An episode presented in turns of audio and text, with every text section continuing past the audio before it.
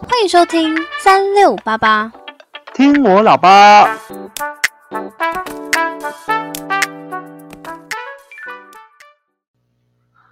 嗨，我是阿轩。我是静静，好爽哦！怎样？放暑假了。哎，你们什么时候放暑假？这个礼拜五啊。哦，所以不是七月十二号，我以为是七月十二号你们才放。七月十二号是那个什么解封？解封吗？哈，但是也不会解封啦，我猜。我觉得说不定到下学期一样继续远距教学，不过那不干我的事，因为我失业了。啊啊！你们远距教学是在干嘛？远距教学哦。其实远距教学它有分两个部分，就是老师可以自己选择要同步或是非同步。但我们学校比较机车一点，就是就算你用非同步的方式，他要你也要开着 Google Meet，他就是说要让小孩随时可以上去问老师问题，跟老师互动。所以你上课时间还是必须要把 Google Meet 开启。我就觉得，嗯，好，那我还是同步教学好了。哦啊，可是这样子的话，同步跟不同步的差异在哪里？什么是同步？就是你在教，然后学生在看。啊，不同步就是你先录好，然后学生再看，是吗？没有不同步，看你用什么方式。哎，看有的老师就是因为其实很多出版社啊什么的，很多平台可以让学生自己上去做练习、学习、看影片等等的。哦，所以不一定同步啊，不一定你要教同步的话，对，然后同步的话就是我开 Google Meet，然后你们上来上课，就这样。哦，是哦，那你可以先预录好，然后再播影片给他们看吗？可以啊，可是我觉得像体育课来讲，很多老师都会变成直播主，或是 懂内容，或是自己录录影片，然后让。小朋友上课，我觉得这样太累了，因为我自己觉得啦，不需要花那些时间做这些事情。第一个，国外他们已经这样上课方式很久了，所以你其实随便找都有很多影片，你自己去衡量说这个适不适合，然后你再从这个影片当中教你要教的内容，或是加以解释，这样就很好啦。我其实有点不太懂为什么要那么累。你说，你说录录下来，然后再播给同学看，因为我试着录过，但是因为我找不到适合教材，所以我自己录。你录了短短的一分钟的影片，你可能要花一个小时、两个小时去录，因为你可能会 NG，会有很多地方需要修改。录完之后呢，你还要去加字幕。剪辑，叭叭叭，反正就要做很多事情，我就觉得把就很没有效率。其实，啊，所以你们体育课里面的内容都在教什么？其实学校没有给我们一定要教什么，但是我自己就会去想课程。我的方式就是找一些运动的影片让他们去做，让他们多体验不同的。运动，只要毕竟很多时候我们在学校就只能打打球啊，或是跳绳这种。啊，你会播什么影片？高尔夫球让他们体验，是不是？新金杯有小学生什么高尔夫球，就让他们跳跳舞啊，或是做一些间歇瑜伽，这都是他们平常上课不会接触到，可是它也是体育运动的一一环啊。哎，讲到这个。你知道我之前在健身房工作吗？然后他们现在的教练都失业了，就是没有人会去健身房嘛。那健身房当然是不会就是支遣他们了，因为毕竟到时候解封之后，他们还是得继续营业，所以没有解封那些健身教练，不不是解封，那之前那些健身教练。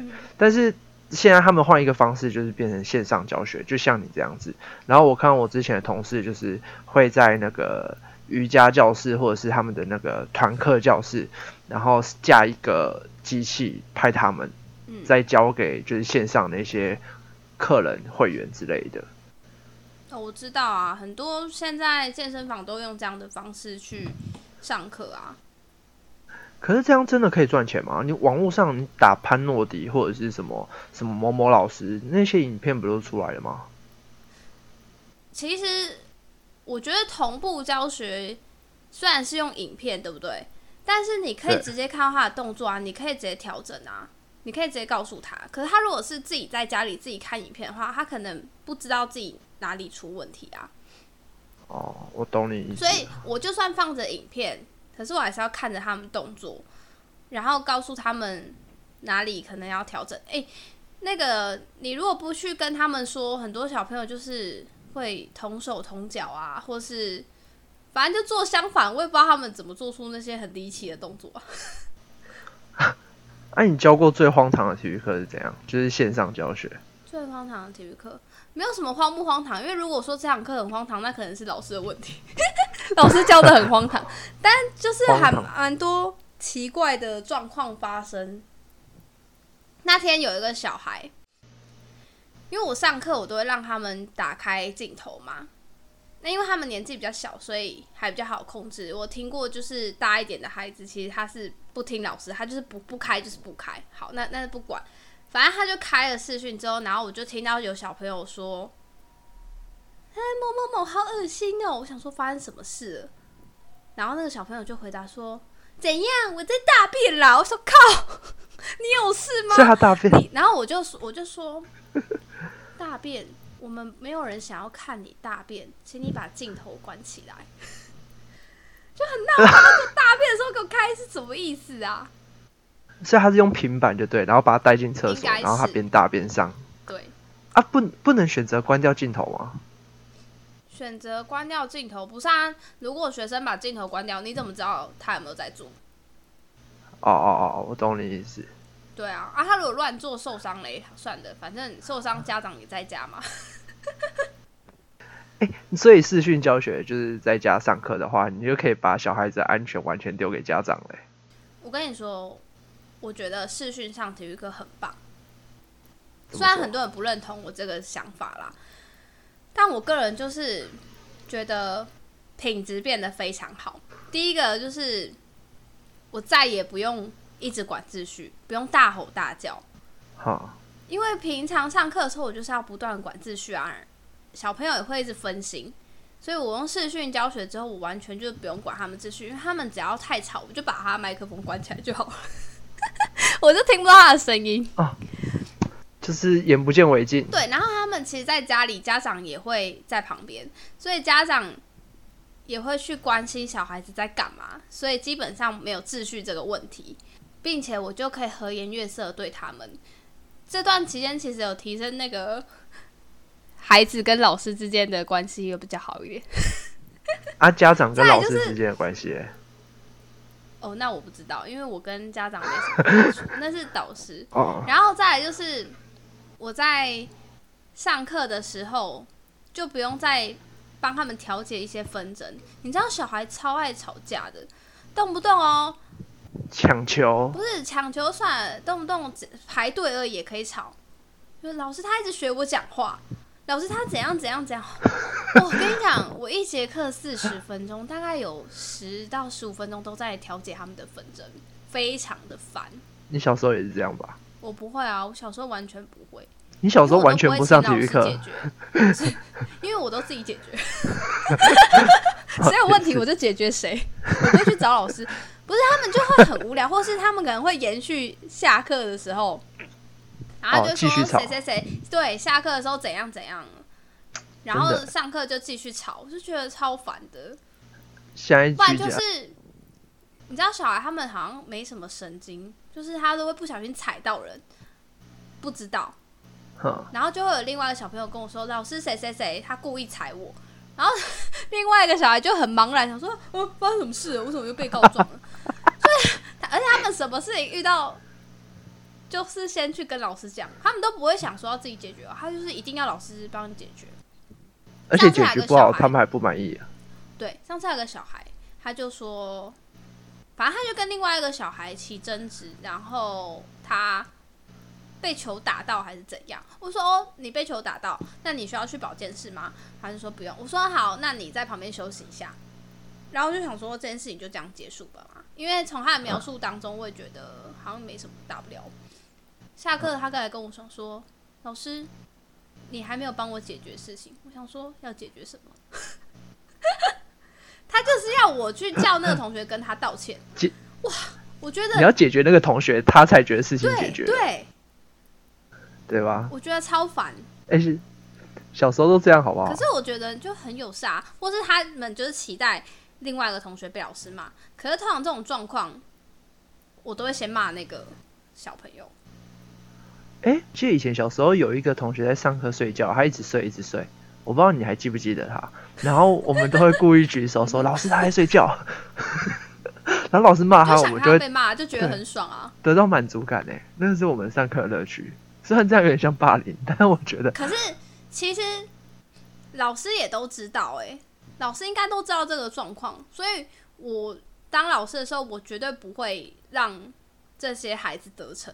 哦，我懂。就有些就很喜欢，就是他可能要对某一个人不满，然后他就想要透过老师的嘴来去骂那个小孩。可是我我会我会去叫告状的人检讨这件事情。譬如说那个踢到撞到啊，什么道不道歉的问题，有可能是告状那个人先起了头才开始的，所以我会把事情的原委先听过一遍。哦。对，然后再来教他们自己解决问题。我说，那你需要他做什么？我需要他道歉，我就说，嗯，那很简单，你自己请他跟他道歉就好了，为什么要来跟我说？哦，你就是那种棉花糖老师哎，人家跟你告状，你完全起不到任何效果的老师哎。因为你如果让他觉得有效果，就他就得逞啊。对。而且老师就是得逞的学生哦，对，老师就会变成变成那个加害者，你知道吗？因为有些对啊，对啊，对啊，小朋友他就是可能已经被霸凌，然后然后老师想要息事宁人，然后就跟着大家一起，然后去骂那个小孩。我觉得小孩超可怜的，那霸凌的加加害者真的是心理阴影面积超大。然后他们其实也没有要什么，他们就是想要看到他被骂，他们就觉得很爽，不然就是只是需要他的一个道歉而已。所以很多霸凌其实都是老师造成的，因为像有时候老师可能会觉得说，哎，那些可能上课讲话或者是身上有味道的同学，他们就可能会先骂，然后学生就觉得说，同学就觉得可以骂，然后就跟着一起骂。对啊，对，嗯，我我都会跟小朋友讲说，你不能骂他，你自己也没有做的多好，你凭什么去骂他？对，老师都没有骂他了，我说他如果做的不好，那你应该是去教他。而不是去批评他。哇塞，我超有爱的。你真的是当老师才才正常许多哎。不是，是因为我就是霸凌别人过来的，然后我懂他们心里的那个我们与恶的距离。哦，就是我想人就心里就是有个魔鬼啊。对啊，虽然有时候就不会控制，有时候那种很调皮捣蛋的，被其他同学骂，我心里就 赞骂的好。你现在 看来你没什么改变嘛，没什么长进。看有些人就是就是这么欠骂，然后他们骂完之后就说：“好了，同学不要骂他，他可能需要一点帮助。”这么鬼话你都讲出来？但前提就是我会先让同学骂完他。啊，好啊，那回回归正题。不是，等下我还是要澄清一下，就是 就是人性嘛。人性怎样？我们 人性，我们视讯教学可以扯到人性。人性怎样？来，你说，你说。好好，视讯教学让我变得比较人性，这是真的啦。因为我再也不用，就是有很多负面情绪，你知道吗？听那些小孩吵架，会觉得心里很烦。嗯，就是白眼翻后脑勺，就是你到底是吵够了没？到底是吵够了没？要不要让我讲话？因为你有可能一节课要处理两三起纠纷哦，有时候还不止两三起。但是视讯教学完全不会有这种困扰了。啊，会不会遇到那种那个家长在骂小孩？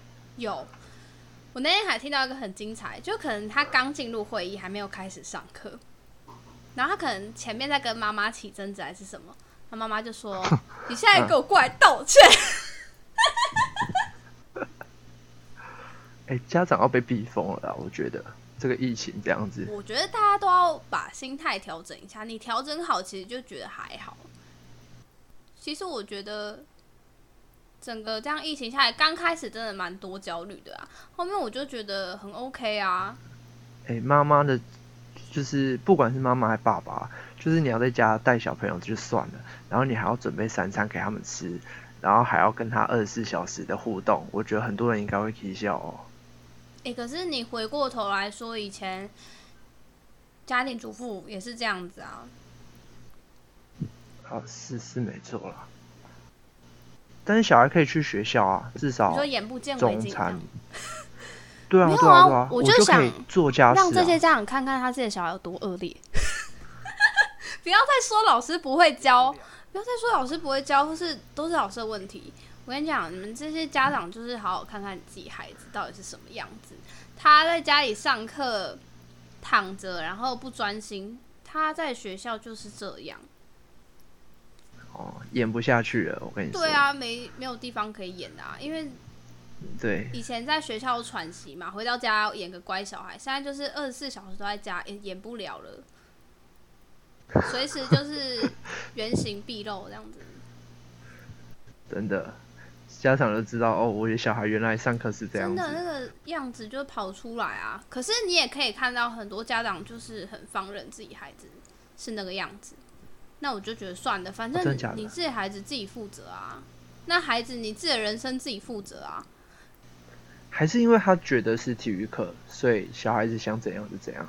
如果是那种主科的那种国音数啊，他可能就是拿个皮鞭在后面这样子，他如果躺下来他就打他。那我不知道哎。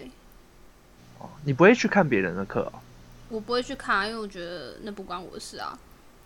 哦，对啊，啊主班导会去看吗？就是班导会像课人课啊。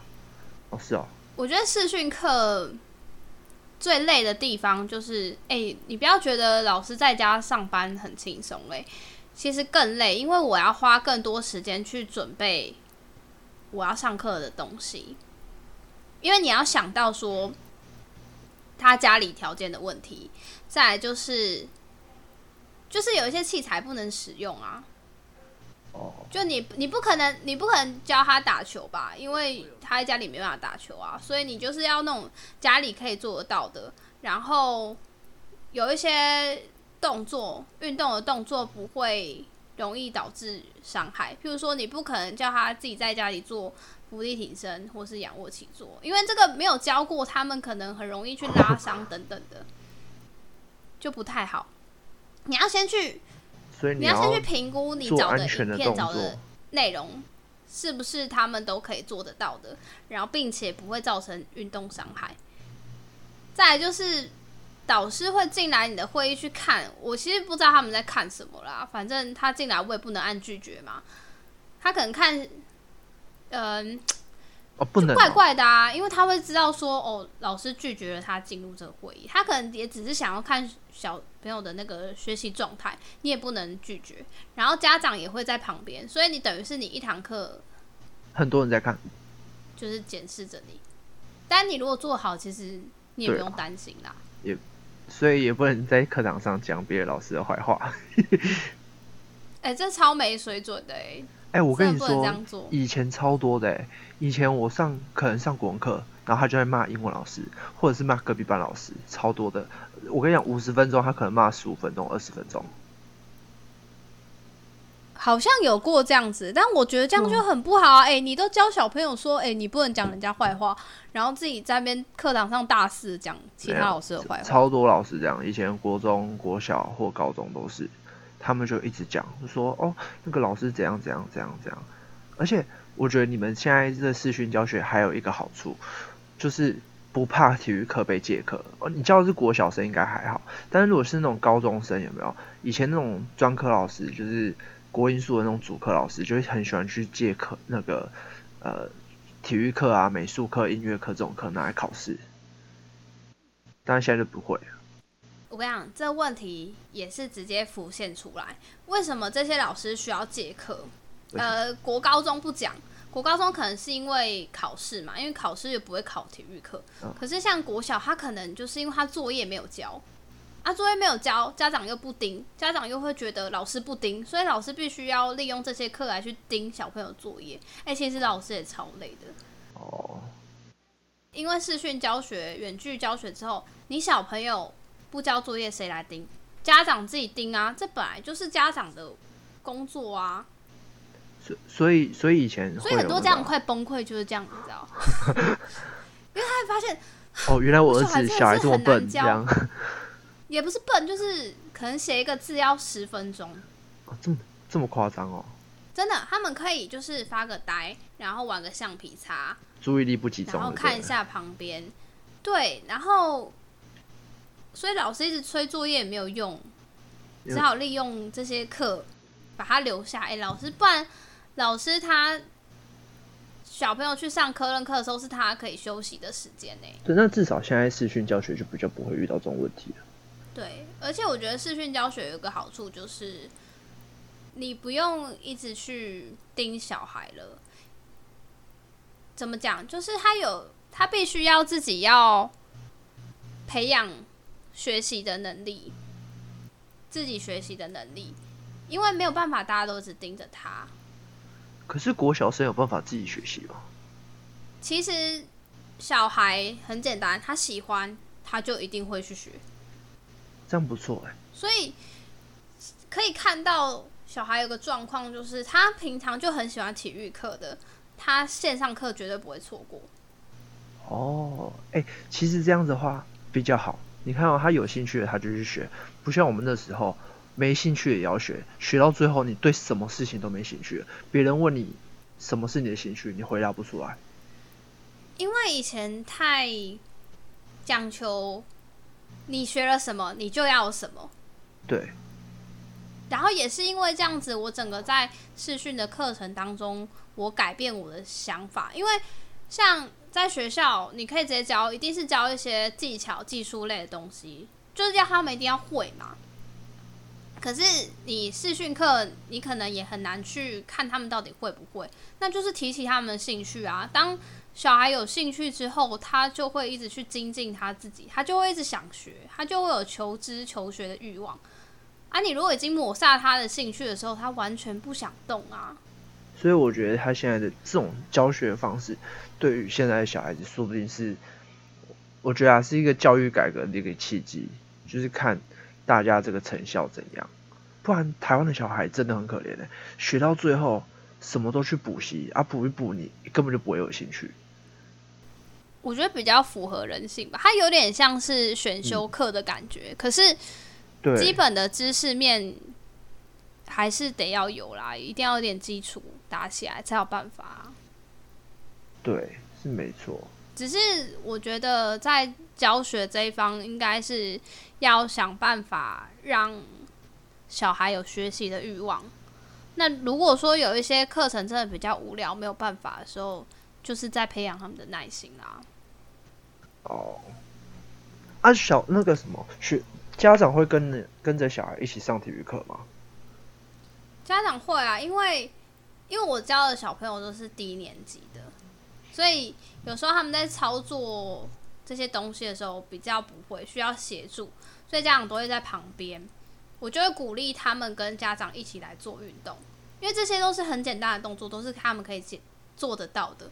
或是我也会叫他们叫家里的兄弟姐妹啊，反正大家都在家没事嘛，就来运动动一动，没什么不好啊。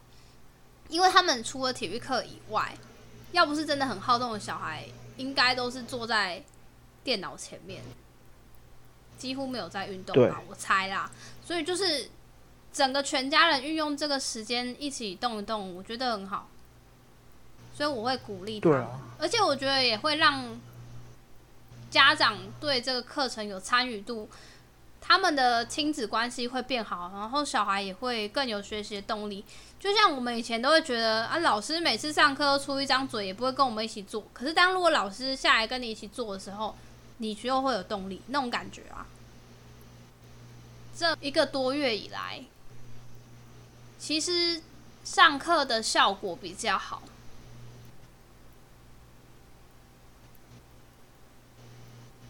所以你觉得这样子的模式可以继续下去小方面的话是可以，可是有很多东西就会缺少了，譬如说，呃，老师就要想办法让他们可以有一点什么团队啊合作那种，可能在视讯课程就会比较难。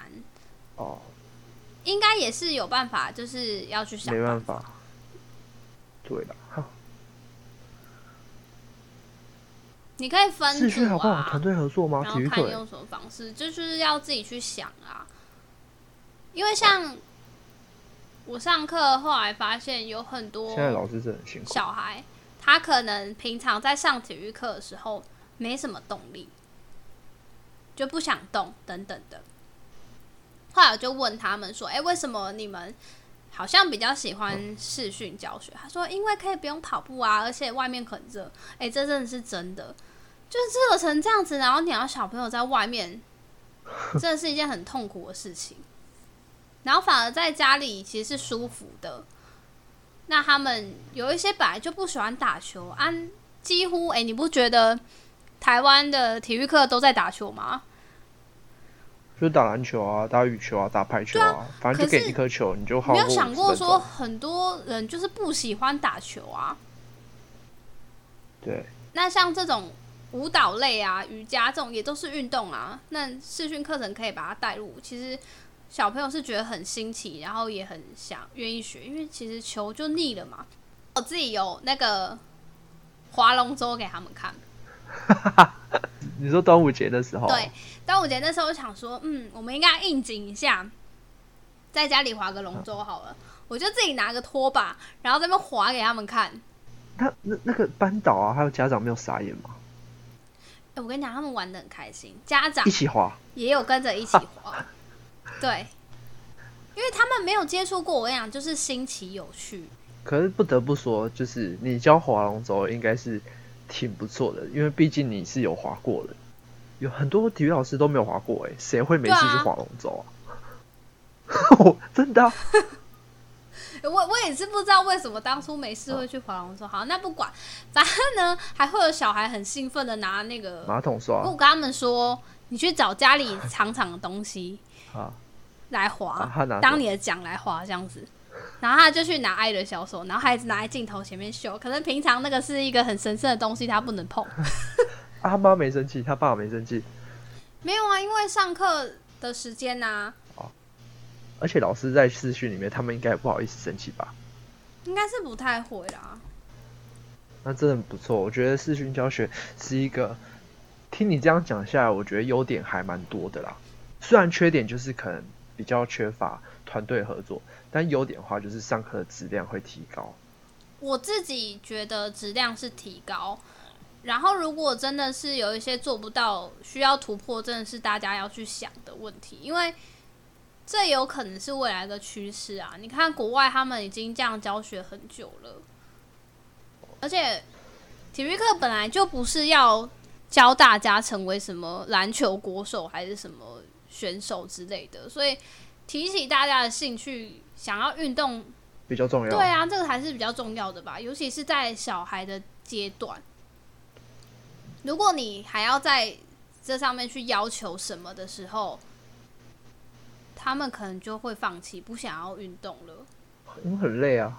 对啊，因为很 累啊，然后他可能做不到，他就不想做。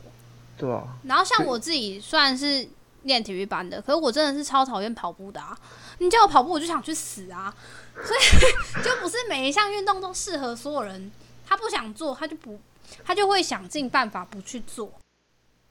我觉得提起他们的兴趣跟认识很多不同的运动比较重要，因为你到后来才发现，哇塞，很多运动其实连听都没有听过。为什么？因为我们永远都只接触那几种。哎，你像小学躲避球，然后国中羽球、篮球，高中还是羽球、篮球啊？高中是考卷。对，哦，考这种考卷，体育课就直接给你发国文考卷、英文考卷、数学考卷。哦，对啊，然后你再来说大家的运动习惯不好，没有没有养成运动习惯，那就是被这些东西抹煞的啊。对，真的。或是或是我今天上了体育课，我就是要考试，就就会觉得压力超大。反正对我来说，上视讯课，我的想法就是，你今天你有心要学。你不管用什么形式，你都会想尽办法学。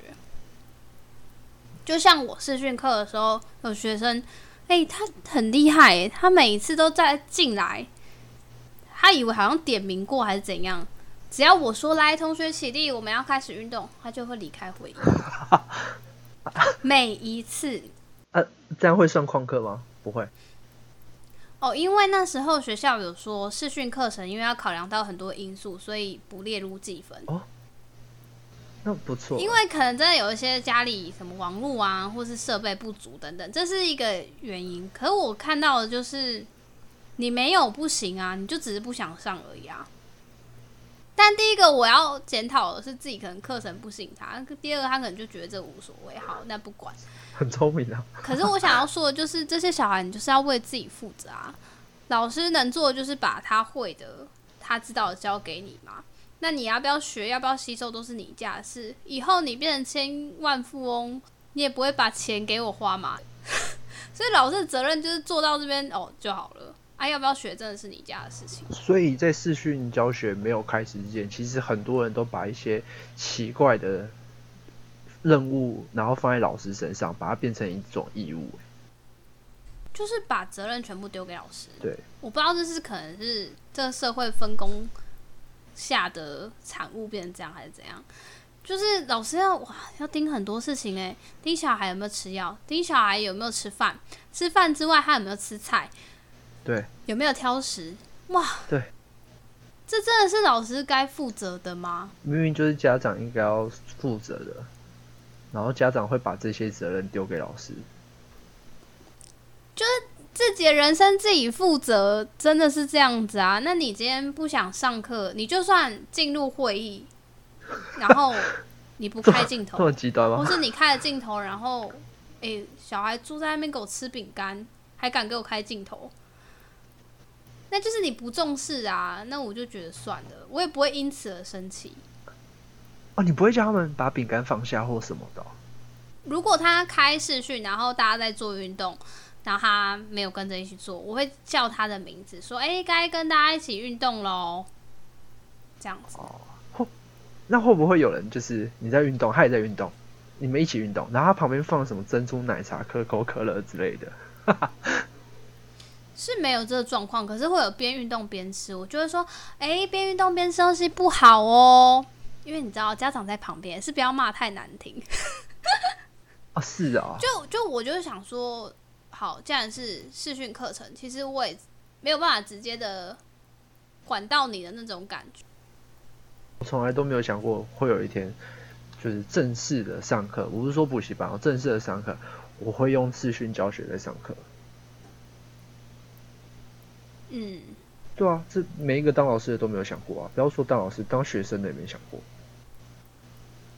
所以就要用新的思考方式去想这件事情啊！我觉得以后老师的角色可能就会变成去辅助学生吧。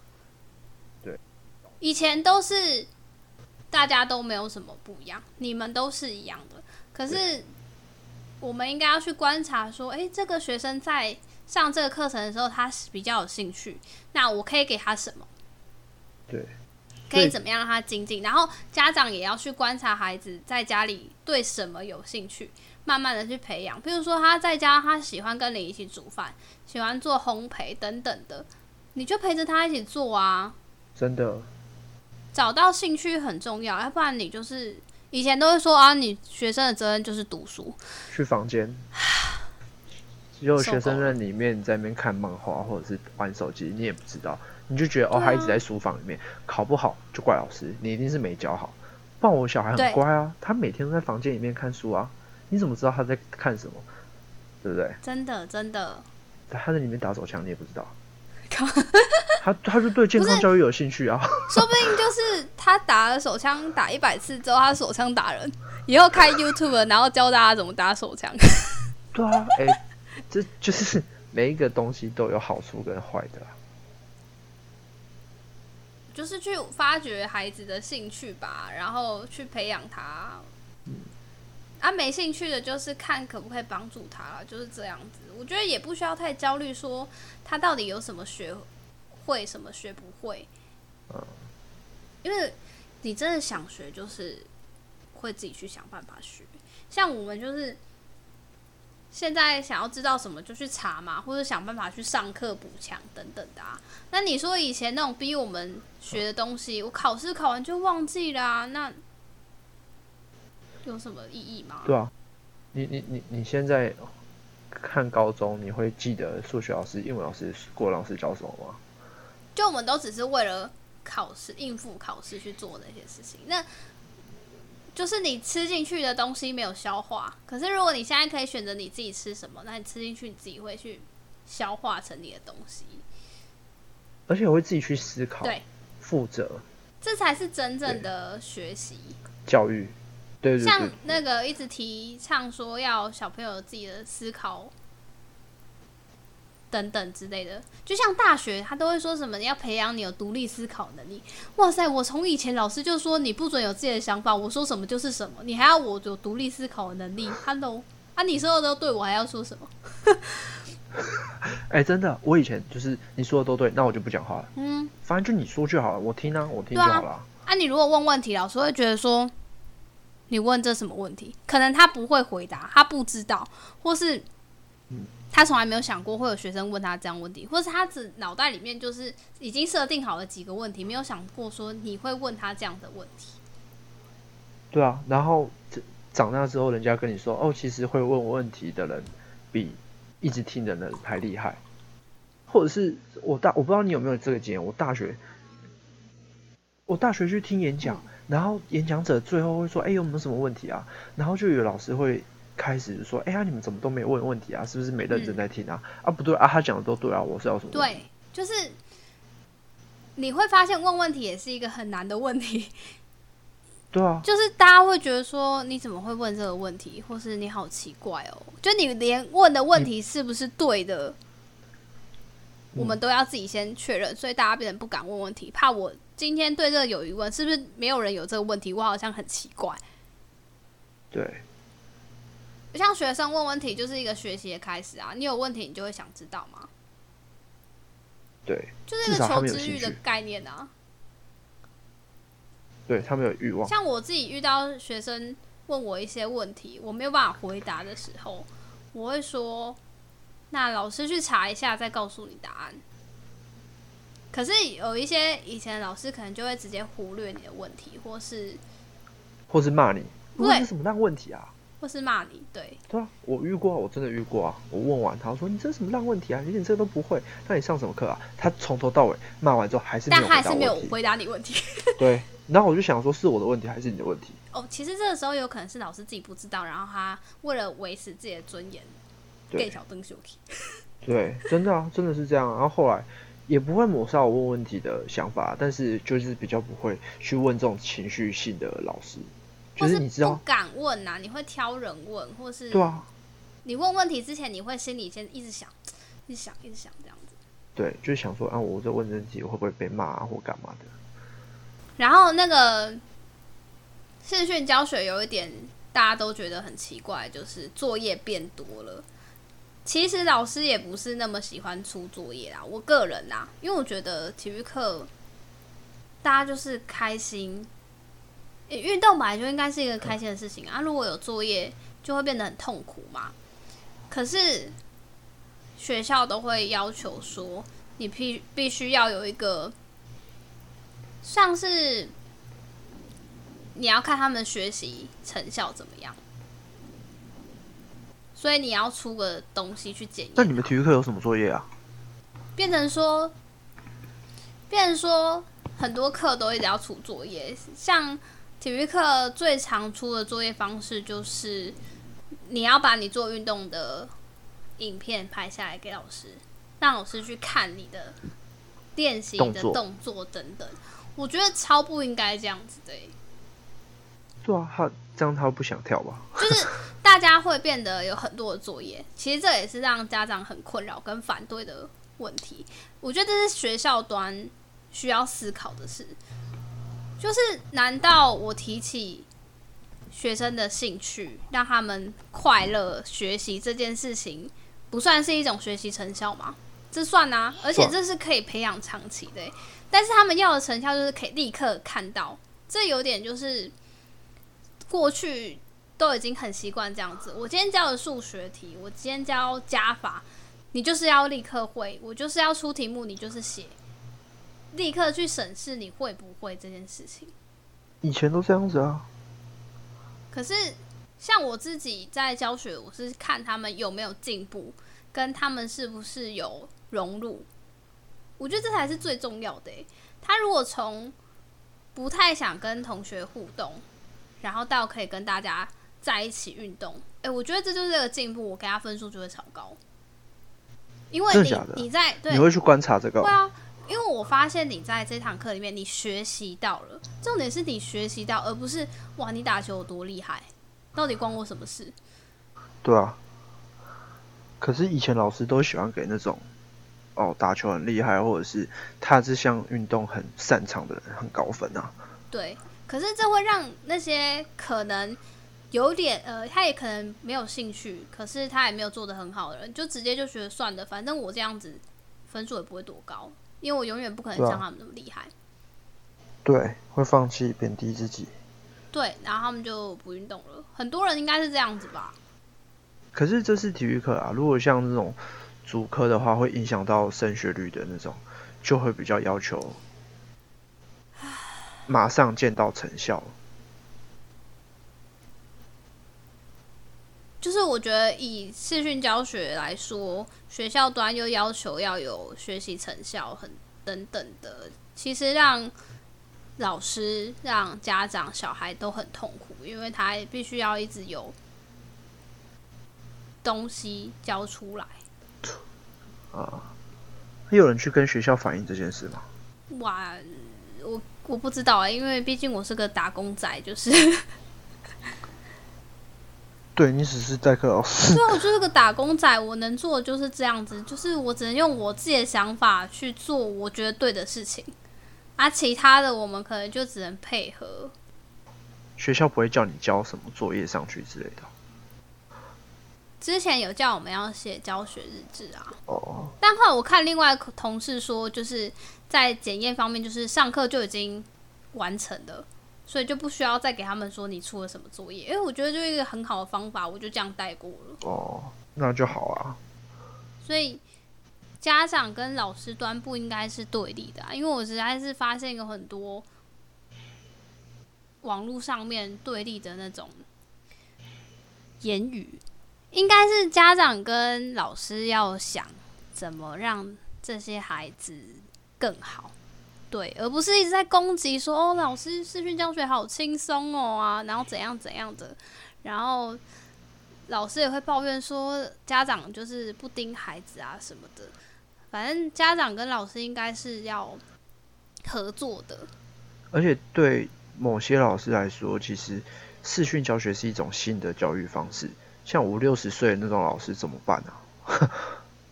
他的哦，他们真的要花一段时间去适应这件事情，蛮辛苦的。要学一些，就是他们可能连滑手机都很少哎，所以他们要去做这些事情的时候，真的是有一点困难，操作上面的困难。对。可是没办法，你顺应社会，你很多东西本来就是应该要没有错。请订阅三六八八的 Podcast、IG、脸书，下次再来听我喇叭，拜拜。